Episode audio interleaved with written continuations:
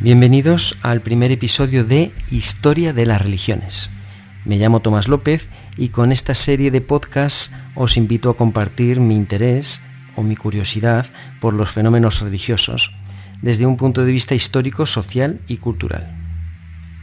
Ojo que he dicho interés y curiosidad. No soy ningún experto, eh, de manera que lo único que pretendo es vencer la resistencia a abordar este campo de minas en el que las fechas y los hechos son muy controvertidos y además eh, admiten muchas interpretaciones. Todo lo cual pues convierte en este viaje desde mi punto de vista en una aventura apasionante. Pues venga, comencemos ya remontándonos a una época glacial en la que buena parte de los hemisferios norte y sur de la Tierra están cubiertos de hielo. Es lo que se llama el Pleistoceno. Nos hemos remontado, imagínate, ¿no? Hasta hace unos dos millones y medio de años y lo más parecido a un humano es eh, un ser al que llamamos Homo habilis. Esta especie es la primera del género Homo, no domina todavía el fuego y tampoco se le conocen ritos religiosos, es decir, no está preparado para crear una religión o para tener una creencia. Claro, esto cabe deducirse de que no tenemos todavía en el registro fósil, no hay nada que haga pensar que este Homo ya tenía una creencia mística o religiosa. Tampoco se cree que tenga eh, un lenguaje articulado.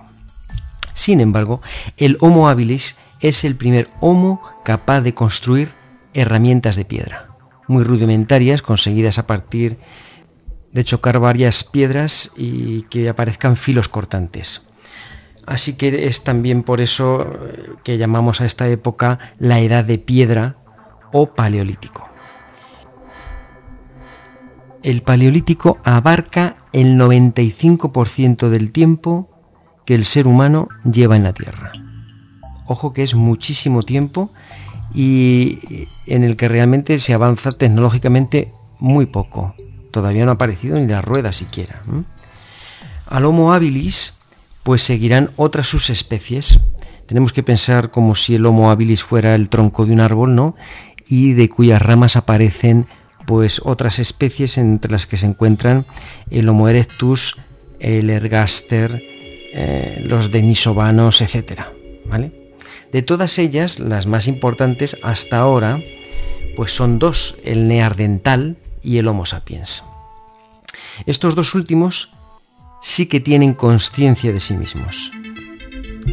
Esto significa que se preguntan pues el por qué están en este mundo, qué pasa después de su muerte, mm, quién gobierna el viento, la lluvia, los fenómenos atmosféricos en general, el sol, de dónde proviene la fuerza de los animales, la belleza de las plantas, es decir, son seres que están fascinados por el mundo que les rodea y ya comienzan a tratar de eh, encontrar una explicación al respecto. Los neandertales habitaron nuestro planeta desde aproximadamente el 400.000 a.C. hasta el 30.000 a.C. Convivían en grupos de entre 5 y 15 individuos, practicaban el canibalismo, al parecer, y se cree que poseían un lenguaje, aunque muy rudimentario. Sin embargo, su capacidad para producir arte está en entredicho. Hay autores o científicos que piensan que sí que hacían arte rupestre y hay otros que no lo tienen tan claro, ¿no? En torno al 150.000 a.C., los neandertales realizan el primer enterramiento conocido.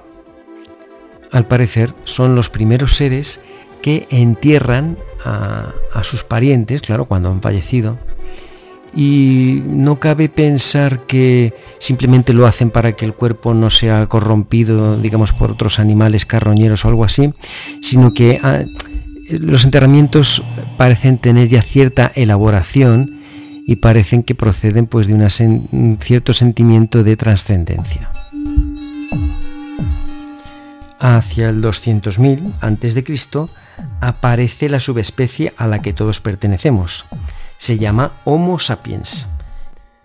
Los neandertales, que se extinguieron en el 30.000 a.C., han estado en la Tierra más tiempo del que lleva actualmente el Homo sapiens.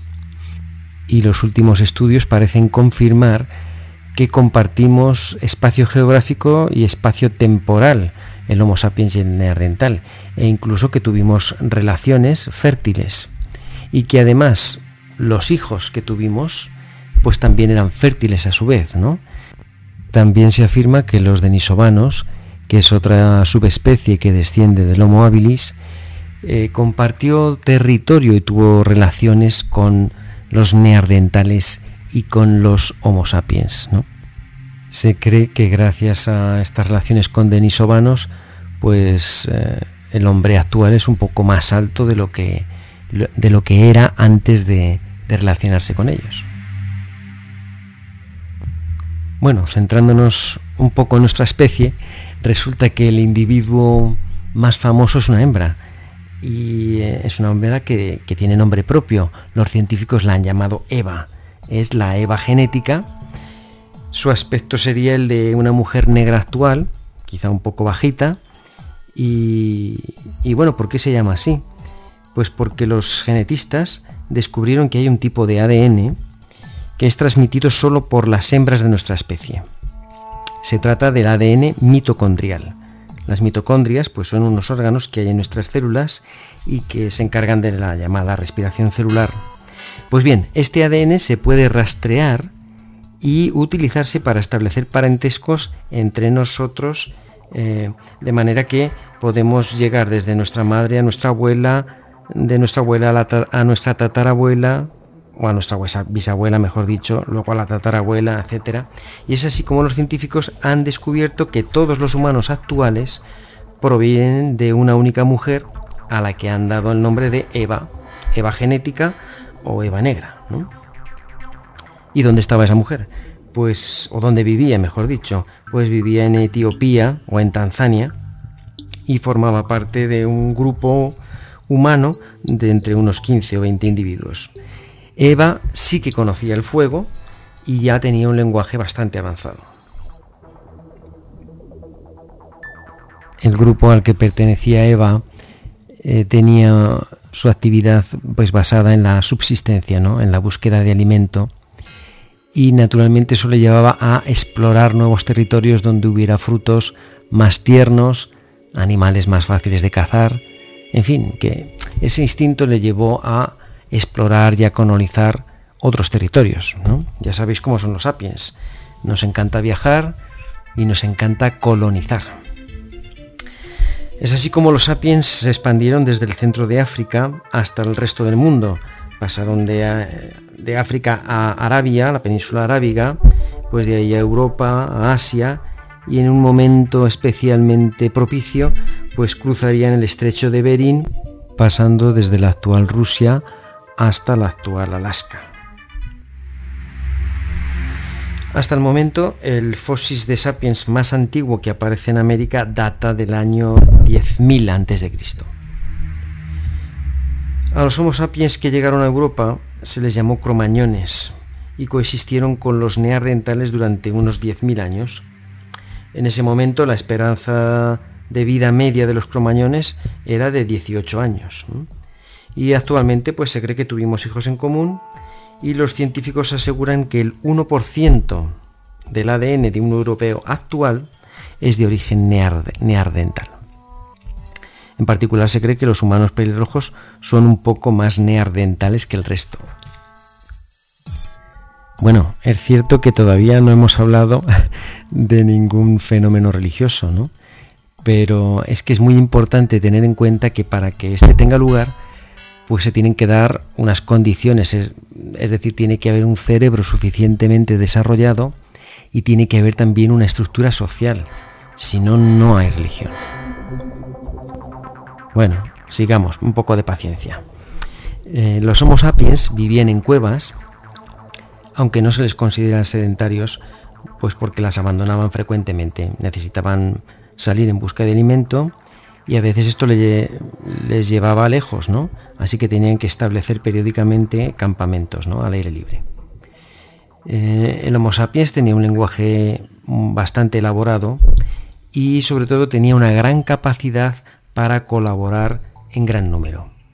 Esto, esto hizo que se expandieran con rapidez y dominaran también con celeridad el entorno por el que pasaban.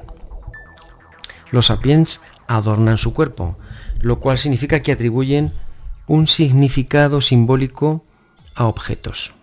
Mm, seguro que a ti también te pasa, es decir, te sientes más guapo, más guapa, o más fuerte, o más seguro cuando te pones una pulsera, a lo mejor, o, un collar, o, un anillo, ¿no? O simplemente te mola, ¿vale? Es normal, eres un sapiens. Los sapiens estaban fascinados por el mundo que les rodeaba, ¿no? Por la fuerza del viento, el calor del sol, la frescura del agua, la altura de una montaña, la rapidez de algunos animales, la belleza de las plantas, eso eh, siempre nos sigue pasando todavía, ¿no? Casi seguro que tú también has sentido esa fascinación por algún fenómeno natural. Eh, por lo tanto, te será intuitivo eh, pensar o sentir que cada ser, cada ser vivo o cada objeto que te rodea, pues tiene algún tipo de espíritu que lo gobierna. Si no lo ves así, oye, pues a lo mejor es que no eres tan sapiens como te crees. Este sentimiento mm, da lugar a la primera religión o al primer fenómeno religioso de la historia, que se conoce con el nombre de animismo. Animismo viene de anima y anima significa alma o espíritu. ¿no? El animismo es la creencia en que todo ente, vivo o, inerte, es decir, todas las cosas y todos los seres, pues tienen un alma. El animismo apareció en distintos momentos de la historia y en distintas zonas geográficas del planeta y en distintas culturas. Todavía, eh, todavía hoy es practicado en muchos países, lo cual indica que es una creencia muy ligada a nuestra naturaleza. Bueno, además ya verás que es fácil encontrar rasgos animistas en muchas de las religiones de las que hablaremos en próximos episodios. Bien, algunos autores sostienen que la práctica del animismo está basada en el miedo a que nos suceda algo terrible eh, por haber molestado a alguno de los espíritus que nos rodean. Es decir, es fácil pensar que eh, si de repente llueve y esto nos fastidia la recolección o la caza de determinado animal es porque algún espíritu, el espíritu del viento o el espíritu de la lluvia, eh, está enfadado con nosotros porque algo hemos hecho mal. Este es el miedo que nos llevará a desprendernos de algo muy valioso para intentar calmar a los espíritus. Esta parece que es una de las soluciones que venimos encontrando cuando la naturaleza o las circunstancias nos son desfavorables. Surgen así los sacrificios.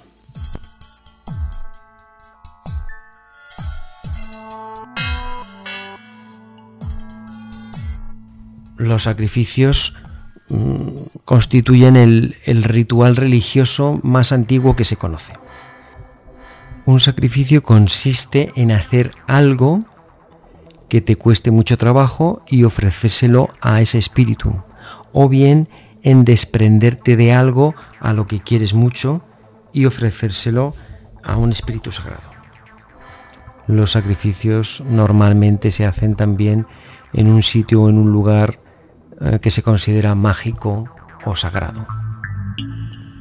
Probablemente uno de los lugares sagrados más antiguos que se conoce fue encontrado hace relativamente poco tiempo en un país africano llamado Botswana, y consiste en una gran piedra que se ha esculpido en forma de serpiente pitón. Así es, nos fascinan las serpientes desde el principio de los tiempos. Esta escultura de serpiente mide unos 6 metros de largo y se cree que tiene una antigüedad de unos 70.000 años. Has oído bien, 70.000 años. Antes se creía que la estatua o la estatuilla más antigua de un dios era el, llamado león de Stadel, que es una figurita pues a lo mejor de unos pocos centímetros, mm, que tiene una forma de un humano, pero con la cabeza de león. y está esculpida en, en marfil de mamut con una antigüedad de 40.000 años. De esta fecha datan también las primeras pinturas rupestres, de las cuales los expertos todavía no tienen claro si fueron debidas a neandertales o a sapiens. Hay que tener en cuenta que el arte solo está al alcance de las especies animales que posean cierto lenguaje simbólico, el cual es imprescindible también para desarrollar un sentimiento religioso. O sea que parece estar comprobado por el registro fósil que en el Paleolítico hemos adorado a animales como la serpiente y como el león. Incluso hemos tenido la imaginación suficiente para adorar a un dios que es un híbrido, ¿no? Es ese hombre con cabeza de león. Pues bien, en la época del Paleolítico es la época en la que están ambientada eh, los Picapiedra, esta serie de dibujos animados en la que hay que decir que aunque aparece un simpático dinosaurio llamado Dino, pues nunca hemos coexistido dinosaurios y seres humanos a lo, largo de la historia. Los dinosaurios se extinguieron mucho antes de que el primer Homo mm, hiciera su aparición en el planeta. Bueno, avanzando un poquito más en la historia, pues llegamos al Paleolítico Superior, que se caracteriza porque el ser humano ha adquirido una habilidad mayor para tallar eh, pequeñas figuras en marfil de mamut e incluso en piedra caliza. Y también se caracteriza porque empezamos a adorar a conceptos como la belleza o la fertilidad. Y prueba de ello es la aparición de esas pequeñas estatuas eh, en forma de mujer a las que se van a llamar Venus paleolíticas. Esto, las primeras aparecen en el 30.000 a.C. Probablemente lo que empezó siendo un culto a la belleza femenina mm, acabó derivando en un culto a la fertilidad, lo cual ya es un concepto bastante abstracto. El culto a la fertilidad también es bastante natural. Hay que tener en cuenta que el ser humano se reproduce relativamente mal, los embarazos son bastante largos y luego pues podemos tener una o dos crías y además la probabilidad de que en el momento del parto fallezca la cría o la madre es una probabilidad alta. Por lo tanto, cualquier ayuda de espíritus eh, pues es bienvenida, claro. Al parecer, en el registro fósil no se encuentran indicios de que el Paleolítico fuera una época machista esta idea del hombre cavernícola arrastrando de los pelos a la mujer no parece que fuese lo más plausible. Lo más probable es que las tareas tanto de caza como de recolección fueran compartidas entre el hombre y la mujer. Hay que tener en cuenta que mm, las mujeres podrían tener una cría y como la, la amamantaban continuamente, esto suponía un anticonceptivo natural que haría que la hembra no que se quedase embarazada hasta 4, 5, 6 años posteriormente, de manera que pasados los primeros meses después del parto, la mujer se incorporaría a sus tareas habituales, eso sí, probablemente llevando a cuestas a su, a su bebé que mamaría constantemente, ¿no? Curiosamente no se han encontrado estatuillas masculinas, la más antigua aparece en el 26.000 antes de Cristo y se trata de una marioneta. Así son las cosas. En esta época a, las mujeres se les hace Venus y a los hombres marionetas. Por esta época los grupos mm, se van haciendo más numerosos, ya pueden comprender unos 30 individuos y ocasionalmente se encuentran con otros grupos. Así que, claro, algunas veces se pelearán, otras veces compartirán momentos y también se aparearán. Entonces surge una nueva necesidad, que es la de el control o la regulación de la conducta sexual. ¿Y qué datos tenemos sobre esto? Pues el descubrimiento de un enterramiento muy particular está datado en el 27.000 a.C., Se encuentra en la actual República Checa y se conoce con el nombre del enterramiento de Donny Stonice.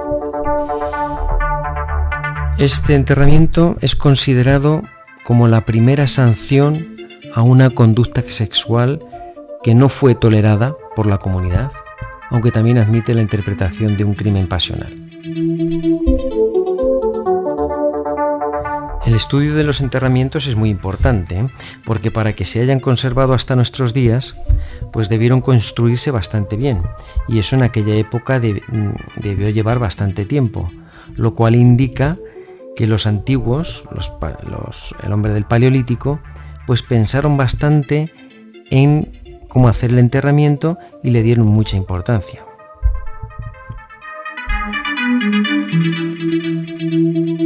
Al parecer, también en esta época, en el Paleolítico Superior, aparece el segundo fenómeno religioso que caracteriza al Paleolítico.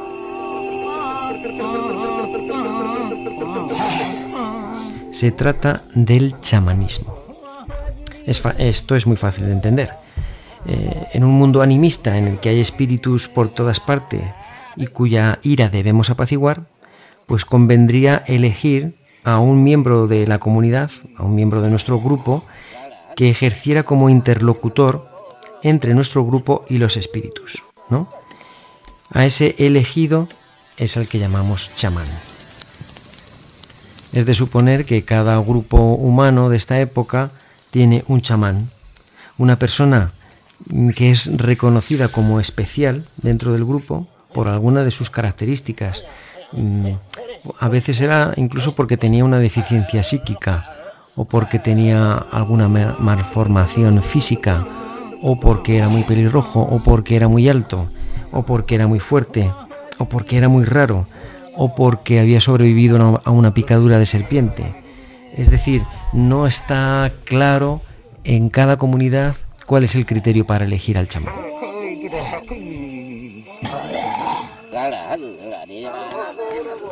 Al parecer lo que, lo que es cierto es que, por lo general, los chamanes eran mujeres.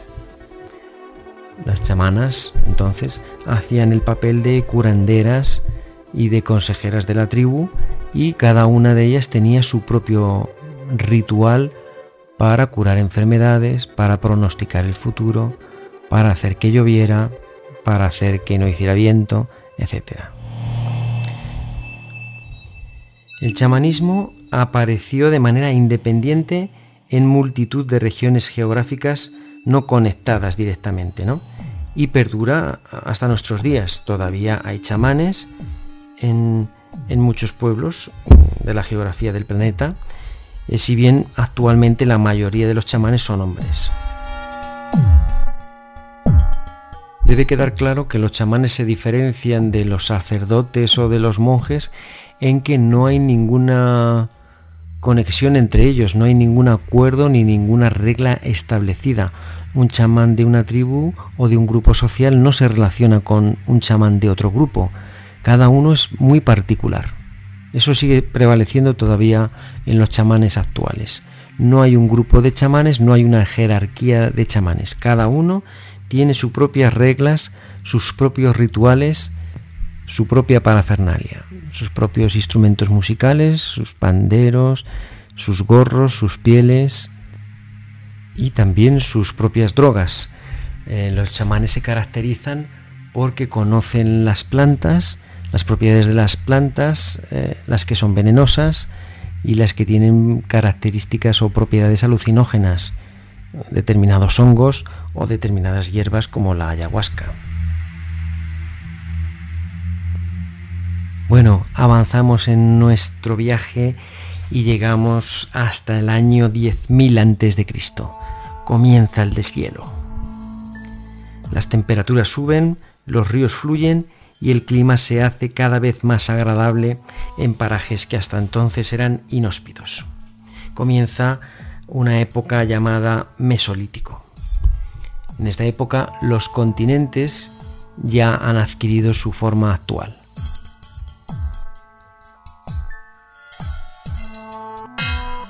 Aparece por estas fechas eh, la población más antigua que se conoce.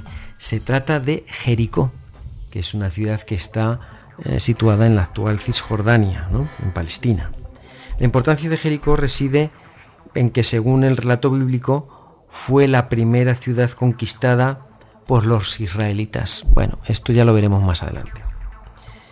Pero es una ciudad que se cree que, adquirió unos 2.000 habitantes, 2.000, 3.000 habitantes en esta época. En esta época más o menos y en distintas zonas geográficas aparecen los precursores de la actual escritura. Se trata de una serie de grabados en piedra que se llaman petroglifos. Muchos de ellos representan símbolos muy abstractos que son pues realmente difíciles de interpretar actualmente. En esta época las sociedades siguen siendo básicamente nómadas, aunque asistimos a una reducción de, su movilidad. Paulatinamente las sociedades se van haciendo cada vez más sedentarias gracias a que comienzan a dominar la agricultura y la ganadería. Esto también va a sentar las bases para una posterior explosión demográfica.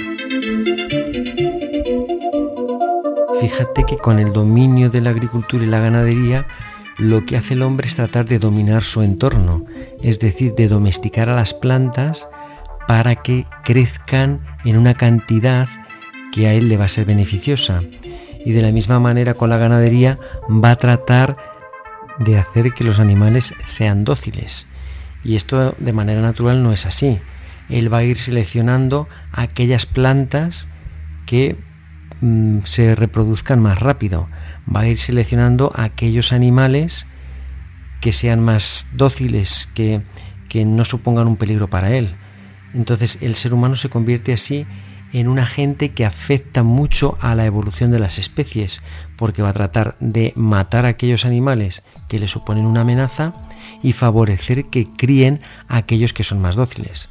De la misma manera, va a hacer que especies de trigo salvaje pues mm, no desaparezcan y va a fomentar eh, más aquellas especies que se crían mejor. Los hombres y las mujeres del Mesolítico abandonarán la costumbre de consumir las plantas de forma inmediata y comenzarán a desarrollar técnicas de molienda de cereales y de almacenaje. ¿Y de qué cereales estamos hablando? Pues en Oriente Medio eh, se utilizaba el trigo y la cebada, en, en China fue el arroz, un poco más tarde, y en América más tarde sería el maíz.